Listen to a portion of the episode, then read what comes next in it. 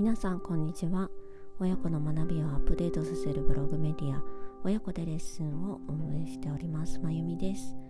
今日は第123回目の放送です。どうぞよろしくお願いします。今回は子供にどうしても優しくできない時はどうするべきかということについてお話ししたいと思います。子供に優しくできない時ってどうしてもありますよね。お父さんお母さんも人間ですからいつも子供におおらかに接することっていうのは限りなく不可能に近いんじゃないかなと私は思っています。ただ大事なのは子供に優しくできない自分の心の余裕のなさに自覚することだと思います。なんか今イライラしているなとかなんか子供に八つ当たりっぽいことしちゃってるなっていう風なことにまず気づいて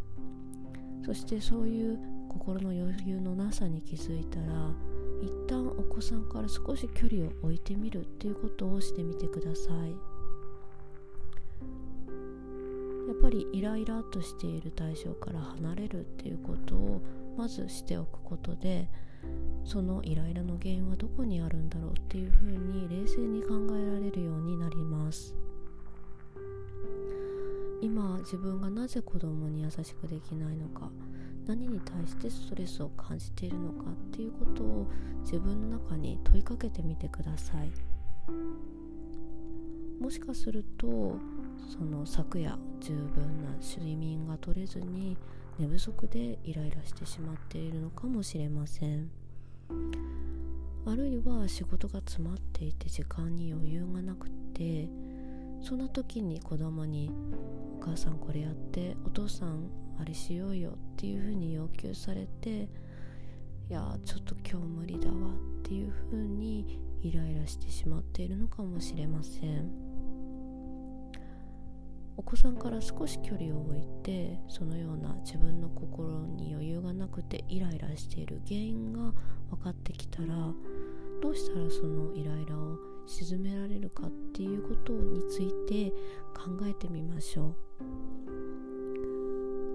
例えば突発的なイライラとした気持ちでしたら深呼吸をしてみたり目を閉じて瞑想したりするだけで心が落ち着くかもしれません。あるいは一旦休憩したら心が安らぐなと感じたのであればお気に入りの音楽を聴いたりコーヒーブレイクをしたりするのもいいかもしれません。またあるいは仕事が詰まっているのがストレスの原因であれば今残っている仕事っていうのを書き出してみて今日最低どこまで進めればなんとかなるのかっていうのを把握するだけでもだいぶ違ってくるかもしれません。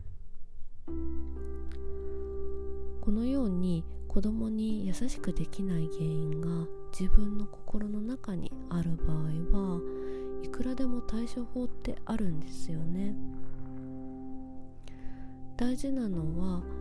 イライラしている自分っていうものに気づいてそのイライラを鎮める方法を普段からいくつか持っていくことです。この放送を聞きのお父さんお母さんもイライラした時の対処法を自分なりの方法を挙げてみてメモしておくことをおすすめしたいです。このようにこういうふうにイライラしたら自分はこうしたら落ち着くなっていうことを普段からいくつか持っておくと